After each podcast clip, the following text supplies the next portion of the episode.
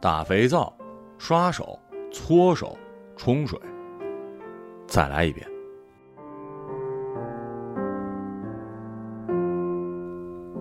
抬头看看墙上的钟，七点整。我对着洗手池子上方的镜子使劲挤挤眼，左右晃晃脑袋，仔细瞧瞧眼角。最近皱纹明显了，眼袋也耷拉下来了，脸色也看起来黄兮兮的。真是受够了夜班了。还好，终于快下班了。我理理头发，重新戴上帽子，推开相邻的另一个房间门。进门的一刹那，我突然想起老公曾说这个房间的味道，说这房间里充满了绝望的味道。老公说这话的时候，我非常诧异，不禁扭头对他定格视线，因为这完全不像是五大三粗的老公说的话呀。他在电力公司上班，趁壮年主动申请了外勤组，常年在各县乡的群山峻岭间架电线。我们在一起的时间一年累计起来不超过俩月，长期的两地生活难免孤独寂寞，多多少少会影响夫妻关系。但这也没办法，不出外勤，坐办公室的收入会很少，而且外勤多干几年，升到外勤组组长之后再转到内勤，也容易得到一官半职。再说了，就算老公正常上班，我的工作也是大夜班、小夜班倒不停，他不停抱怨，现在这样反倒省事儿了。所以，当满手老茧、面色黝黑的老公说出这样的话的时候，我是相当诧异。他没有说那是消毒水的味儿，也没有说是病人的气息，或者干脆说是病房的味道。他说那叫做绝望的味道。我不禁思索起这种绝望的味道：如果真如老公所说，每天在其中穿梭的我竟然未受侵袭吗？或者只是我没有察觉到而已呢？我刚才洗手的地方是值班室，里面只有一个洗手池、一张桌子，墙角一个临时的药物柜儿。洗手池上方吊着一块肥皂、一把刷子，桌子上面一摞病历档案。值班室跟病房相连，隔着一道破木门和一面玻璃窗。桌子就放在玻璃窗底下，坐在桌前，随时能够看到病房的情况。病房里放了三张床。靠墙的床上躺着昨天刚进来的年轻小伙，跟人打架，肋骨断了三根，肩胛骨断裂，脑壳凹进去了，当场昏迷。昨天做完手术还没醒，也没来家属。小伙呼吸均匀，简直像是睡着了。我走过去看了一眼挂着的点滴，到点完至少还得两个小时，再换药就是下个班次护士的事儿了。我伸手在他黑乎乎的胳膊上使劲捏了一把，被捏的一小块瞬间红起来，一点反应都没有。门附近的床空着，不过估计今天上午就要进来人了。这个房间的床位一直很紧张，虽然贵的离谱。我转过身走到靠床的那张病床，这个人已经住了一个礼拜了。二十八岁，突发脑溢血，才比我大几岁就脑溢血了。平时肯定没少干缺德的事儿，听主任说手术很成功，但一个星期过去了也没有要醒的迹象。昨天夜里还突然发烧，紧急处理了大半个晚上。说实话，我最烦这种情况，夜班本来就累，一遇到这种事儿，真的是整晚不能消停，片刻都不能休息。每天上班前都得祈祷，今天可千万别发生什么事儿，但常常就是怕什么来什么。最近每天晚上都一堆事儿。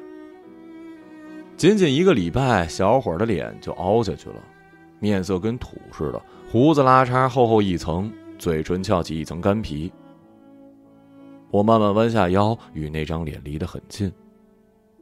虽然说有点恶心，伸手用拇指跟食指的指尖夹住一块看起来最大的透明皮，然后小心翼翼的扯下来，生怕扯断了，竟然扯出了三公分。又刷新了记录，察觉到嘴角的笑意，我赶紧收住，接下去稍一失力，连根拔起，眼前嘴唇瞬间涌出鲜红的血液，简直跟正常人没两样。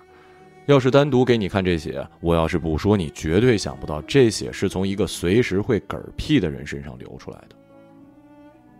这要是醒着的人，应该会很疼吧？我直起腰，将手中捏着的东西凑到眼前，根部是像尖刺一样的皮肤，上面还粘着红红的鲜血。我随手扔到了地上。转身回到值班室，翻看值班日志的时候，突然想起刚才打算留意的绝望的味道。但我忘了，究竟有没有老公说的那种绝望之类的味道呢？这是重症监护室。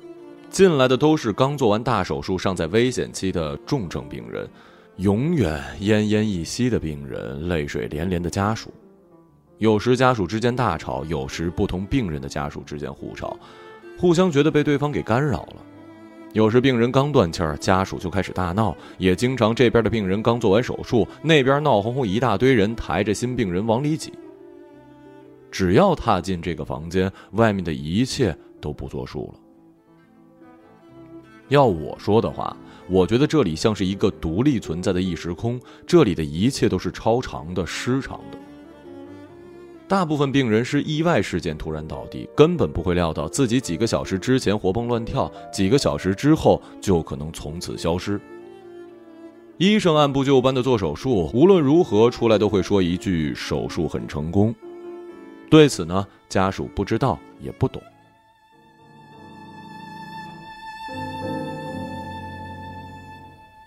我呢，跟医生一样，按部就班的做护理。医生说什么样就是什么样，医生让干嘛就干嘛，其他的跟我没关系，我也不在意。至于死亡，我见的太多了。这么说吧，我相信命里轮回，因果报应，能躺在这儿的，都是一早就中了因，才有了这儿的果。当然，遇上我也是他们的果。这些闭着眼睛烧钱的人，不光折磨自己，还折磨家人，真不如一下子死了好。现在我只想快点下班，回去好好睡一觉。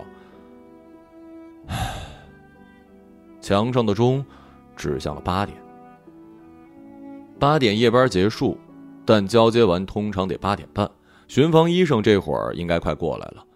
正想着，就听见一阵匆忙的脚步声。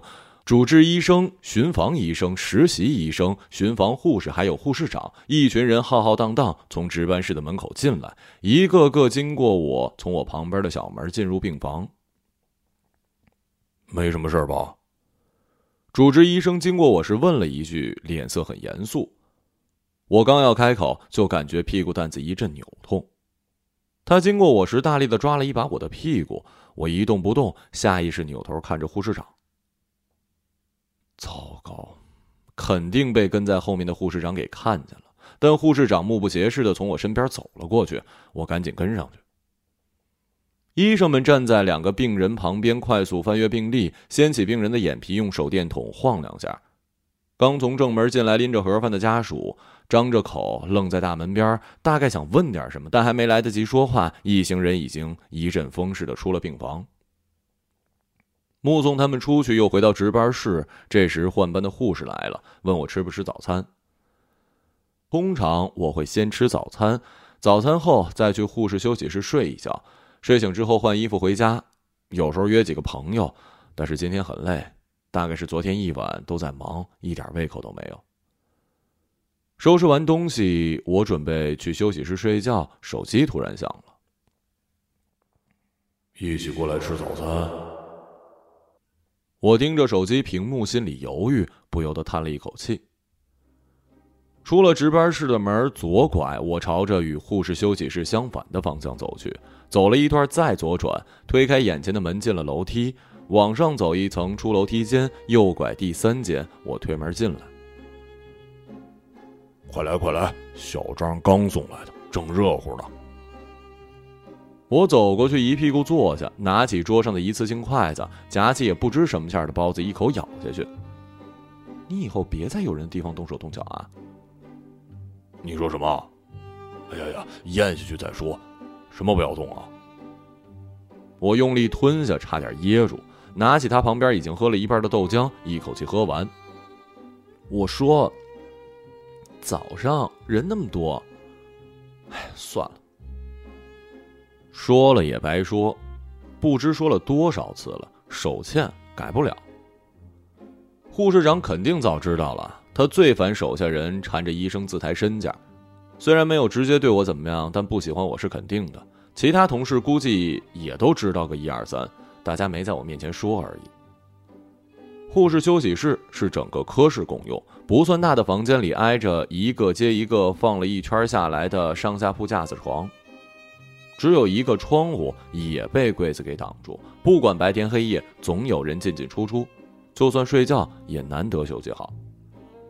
但这里呢是主治医生的宿舍，干净明亮，一张单人床，旁边是书桌跟电脑，在这里睡觉简直是在医院时最高的享受。虽然很想来这里睡觉，但我更想什么人都不必理，踏踏实实的睡一觉。来此之前，因此才犹豫。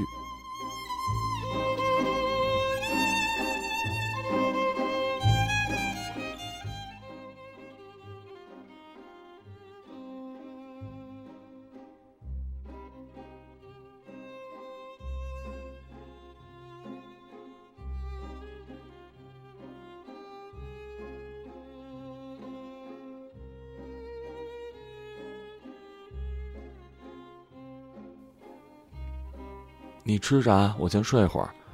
哎呀，困死我了。说着，我一把脱掉外套，只穿着里面绒线衣服，就往被窝里钻。身后的胳膊被扯住，突然哪儿低低的响起一句：“唉，好厌倦。”在回身的刹那，我换上笑脸，弯腰轻拍他的脸：“你好好吃饭，待会儿不是要去坐诊吗？”你先陪我一下嘛。我抬腿跨坐在他腿上，他的一只手从我的绒衣下面伸进去，猛抓住我的胸。你抓疼我了。他笑嘻嘻的朝我贴过来，一口包子味。我嫌弃的躲开，又被他另一只手摁住了头部。虽然很困，但我不由得呻吟起来。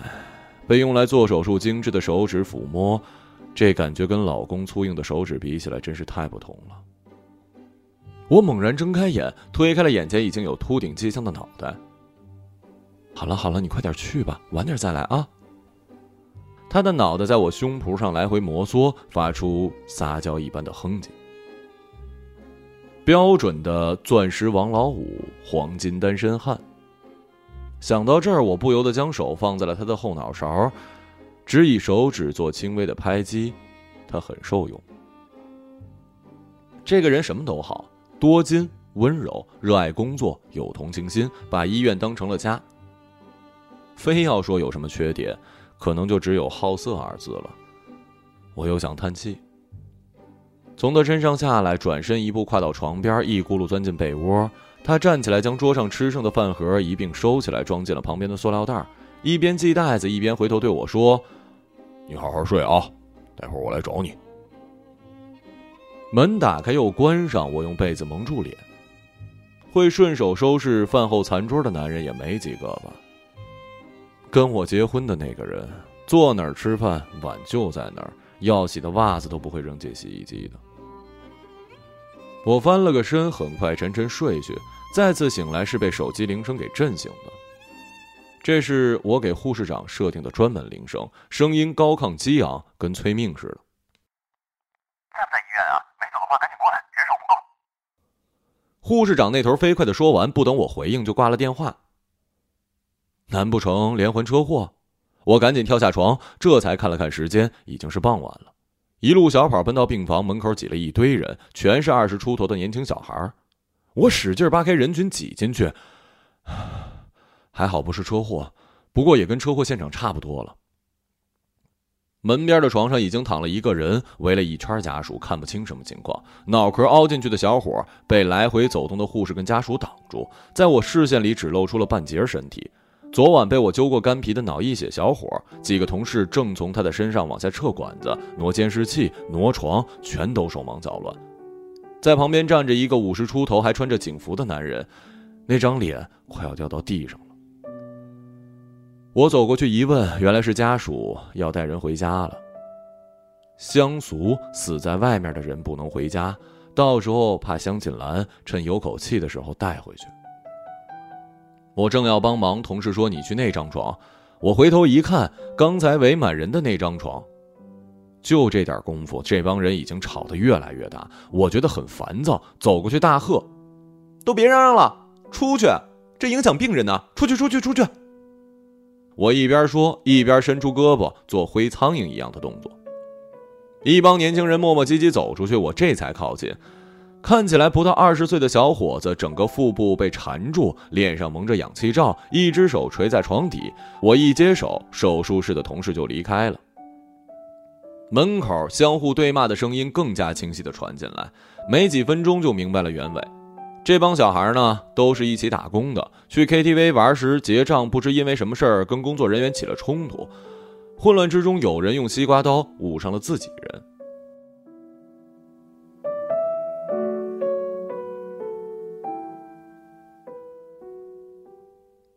说真的，你以为很多人都可以善终吗？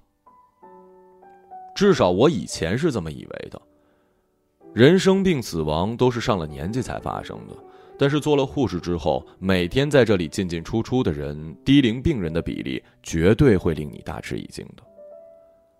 我拎起那只胳膊，平放到病人的身侧。这个时候，身后传来了滴滴的尖锐报警声。我回过头，那声音来自脑壳凹陷的小伙监视器，上面绿色的波纹猛升猛降，又变平，接着又一个猛升。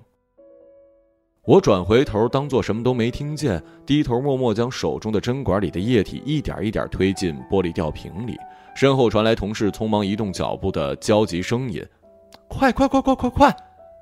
有人奔跑，听见熟悉的声音说：“推过来。”回头看见主治医生抓着除颤仪专注的神情。我不知怎么的，突然想起了老公。我跟老公就是在这间病房里认识的。他在野外作业时不慎从高处摔下，当场昏迷。手术后住进了病房，当天恰好我值班。几天之后，老公苏醒，恢复期间除了前几天的工友来探望，之后就没有人，也没有亲戚。我当时怎么说呢？算得上是善心大发吧。突然觉得这个男人很可怜，之后每次轮到自己值班时，都会稍微照顾一下。其实也不过是在换药的时候、例行检查的时候，在他面前多停一会儿，多问几句“你感觉怎么样了？”也许是独自在病房的孤独，也许是人在生重病时心灵比较脆弱。这个黑黝黝体型的巨大男人总是用小狗一样可怜巴巴的眼神望着我。当他可以开口说话，对我说的第一句话就是：“王护士，你可真好。”他很快就转到了隔壁的普通病房。哦，对了，他所说的绝望的味道，就是在他搬到普通病房的第一天时对我说的。我偶尔过去看一眼，装作看吊瓶，摸摸他的额头，说一句：“今天怎么样？”不出所料，一出院他就来约我看电影了。怎么说呢？要说其中没有一点我的心计，完全是说谎。职业性质的缘故，想跟普通人那样白天上班，晚上一起睡觉，按部就班的恋爱生活，基本不可能。别说谈恋爱，就连相亲都觉得累。到了适婚年龄，遇到现在的老公，虽然不是什么大富大贵，但老实可靠，我们很快就结婚了。爱吗？也谈不上有多少，我们在一起的时间太少了。后悔吗？好像也没有，我没有更好的选择。我跟眼前这位主治医生躺在一个被窝的时候，在远方山间的老公的被窝里，是不是也躺着另外一个女人呢？病房里不知什么时候安静下来，被我揪过干皮的小伙已经不见。想到剩下的时间里，他的家人只是静静的等他停止呼吸，我的胃部突然一阵反酸。在那看不见的漆黑深处，他知道这一切吗？我身后刚才抢救的病人已经气息平稳，主治医生不知什么时候出去检查完手中工作，跟值班护士打个招呼，我出了病房。病房侧面还有一个门，这个门连接着问诊室，过道中间有个门，穿过去是一个空置的阳台，没人打扫，很少有人去。我偶尔去那儿吸根烟，刚要推开阳台的门，就听见里面的说话声：“说好上次给人家买的东西呢。”哎呀，我不是太忙了吗？我头皮发麻，身体定住。我知道主治医生好色，但不知道突然肩胛一阵酸痛，我仰头转了一圈脖子，明明刚醒啊。我靠在走廊的墙上，也不是嫉妒，我很清楚他不会跟我结婚，我只是不想在同事间争风吃醋，不想卷进这种麻烦事儿，我只是很寂寞。在病人床上小小的恶作剧也罢，跟他在床上也罢，都是因为寂寞。工作初期的新鲜劲儿过后，我发现自己并不热爱这份工作，我也不适合做护士。可是当我意识到这一切的时候，我已经没有选择了。每次从他身上感受到那种同情心，令我又尊敬，又厌恶。路边乞讨的老人、小孩，路过看到时，你会施舍吗？很多人会觉得不舒服，忍不住想要掏口袋吧。可我一次都没有。我相信因果轮回。我只觉得那只是果而已。我相信因果轮回，我也相信基因定命。杀人犯是因为体内含有想杀人的基因，科学家是因为拥有可以理解科学的脑细胞，那些家暴的人也是因为体内奔涌的暴力因子，这些都是基因决定的。我的身体里没有同情心这样的基因，才一点都不觉得乞讨的人可怜。我是一个完全没有同情心的人，这一点放到病房里，那就是照顾病人对我来说，跟网吧的管理员照顾电脑是完全一样的。我所做的仅仅是岗位的要求，仅此而已。这是不是很不适合做护士啊？我用脚尖一下一下踢着墙角，有点出神儿。门突然开了，里面的女人跑出来，是今年刚进医院的小护士，看到我捂着嘴巴走开了。她跟着走出来，看到我。连一点吃惊都没有，用早上那一模一样的笑靠过来。不是睡觉吗？说着，手就朝我的脸蛋伸过来。我打掉那只手。以后别找我了。生气了，我转身就走，被他一把拉住。哎呦呦呦呦呦呦！吃醋了！我最喜欢你，你知道。我用力的甩开他的手，感觉积攒了一天的厌倦一起涌上来。你如果跟别人睡，就不要来找我，我不会再跟你睡。如果只跟我一个人睡，那就当什么都没发生。大概我的语气太严肃，他有点愣住，但马上换回嬉皮笑脸。这不就是吃醋吗？不管你听没听懂，我的话说清楚了。我转身就走，他没有追上来。穿过那道奇怪的门。我一直觉得那道门存在非常奇怪，在病房停留了片刻，房间内安静极了，先前混乱的一切仿佛没有发生。隔着那扇玻璃窗，值班护士低头写着什么，病人悄无声息地躺着，在意识的深处，他们是感到懊恼呢，还是解脱呢？在这与世隔绝般的房间，我感到了一种前所未有的平和，绝望的味道。应该是属于那些抱有希望的人的吧。